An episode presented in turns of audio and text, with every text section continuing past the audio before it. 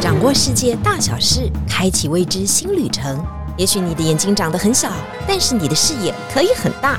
金钟主持李天怡携手专业旅游玩家，每周引路带您遨游。天意情报站即刻启程，下一站。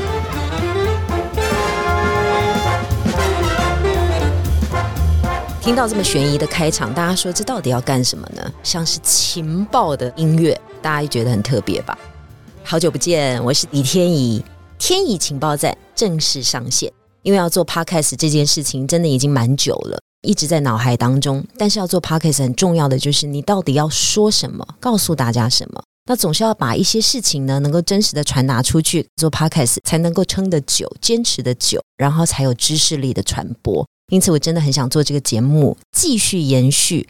不管在新媒体，不管在消失的国界，能够带给大家一点点的知识力、分享力，还有接下来你可能要到另外一个国度来进行遨游的时候。我们都能够做最好的辅助，因此天仪情报站就在此时此刻正式上线。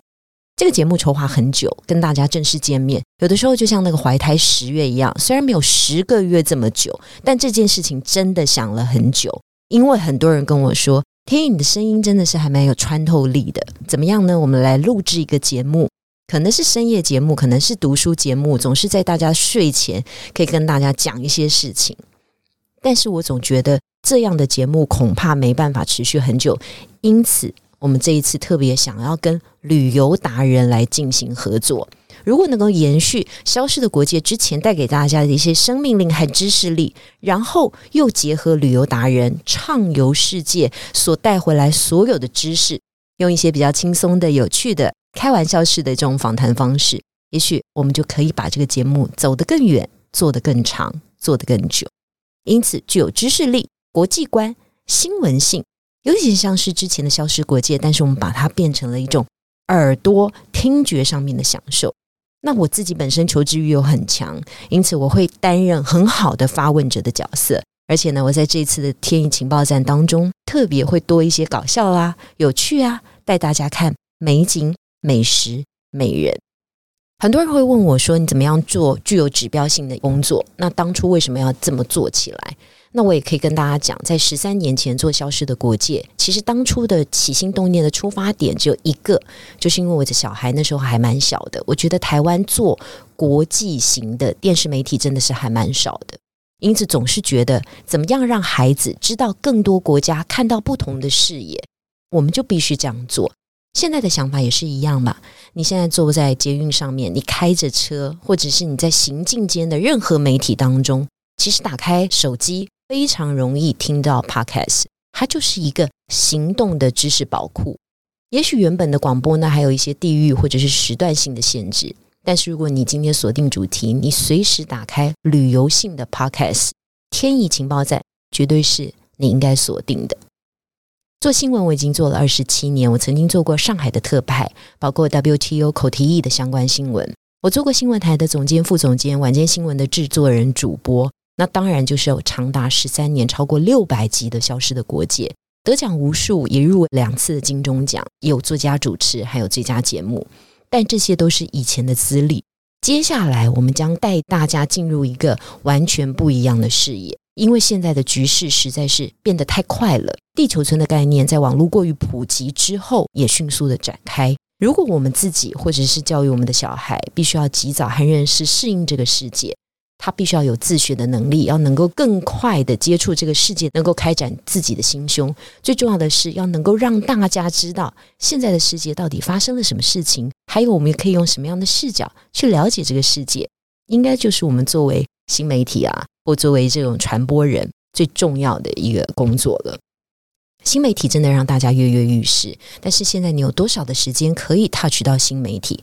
有的时候你回家已经非常累了，因此一个小时的时间就太长。看 YouTube，你觉得十五分钟也很长，但是呢，如果你边在工作、边在开车、边在通勤时间，你能够听听 Podcast，也许对你来讲是一种享受。那如果可以带着随身走的声音。而且透过小小的这个耳机，可以直接穿透到你的脑部，不限场域进行陪伴，可以让大家聊聊最近的心坎里。我想呢，就是录制 Podcast 最重要的有一个不一样的出发。好，接下来呢，我们就要来讲到天仪情报站，它到底应该怎么样的进行呢？每个星期呢，我们会至少两次更新以上的时间，我会邀请一群人跟我们来进行对谈，因为一个人的力量毕竟有限嘛，但一群人可以很够力，走到非常远的地方。因此，我打算集结一大群旅游达人的威力，借由访谈呢，让旅游达人好好说说各地的故事。举例来说呢，我在这段时间访谈过有一个玩家，他曾经去过了捷克一百五十次，等于要把布拉格翻过来。他对于这整个文化的了解是非常厉害的。如果以一百五十次来计算，他这十年大概每一年平均十五次这样的旅游玩家，他对于这个旅游地点的了解，以及能够带给我们看的私房景点，以及它背后所能够带给我们的文化意义跟内涵。我觉得可能不是我们浮光掠影或者走马看花能够理解的。在最近呢访谈当中，我也曾经问到了以色列的玩家。我们只知道以色列国富兵强，科技力十足，他们的生俱教育也是非常严格的，而且为了这个国家的强大，他展现了相当惊人的毅力。但是以色列它其实还有很多的故事，他所有的民众真的满意以色列这样的治国吗？还有现在的以色列到底变化什么样的感觉？泰拉维夫、海法或者是耶路撒冷，到目前为止还是旅游的好景点吗？它的物价贵得吓人。到底我们的玩家能够告诉我们，怎么样在以色列能够玩得更好、更方便？所以，我们希望呢，这个是一个有世界观、知识力、行动战的节目，用听的了解现在的世界，这就是世界观。然后呢，增加知识就是知识力。最重要的是，我们希望让各位清楚的规划下一个你想要去的国家或地区，它就是行动站。那借由我们这样的访谈当中，相信对大家下一站的选择都是会非常有助力。当然，我们也有不定期的好康放送，同时我们也是非常欢迎有很多的人可以在底下留言，告诉我们更多的节目未来的内容。那这一次呢，我们特别的是跟晴天旅游来进行一些合作。这些旅游玩家很多都是来自于晴天旅游。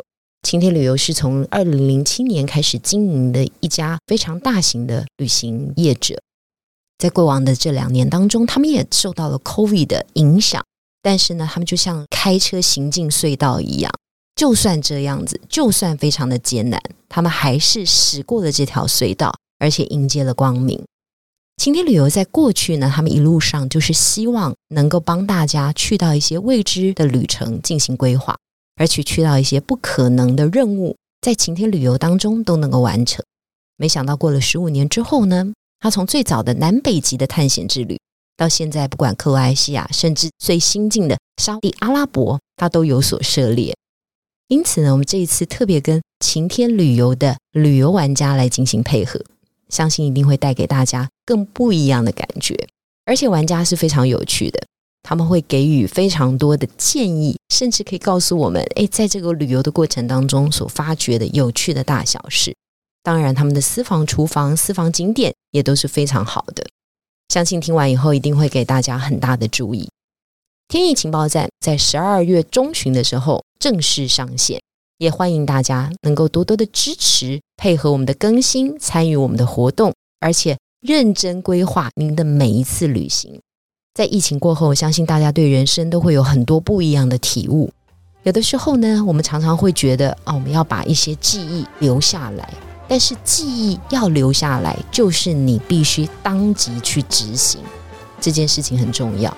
因此，大家呢可以好好的来规划一些能够留下记忆的方式。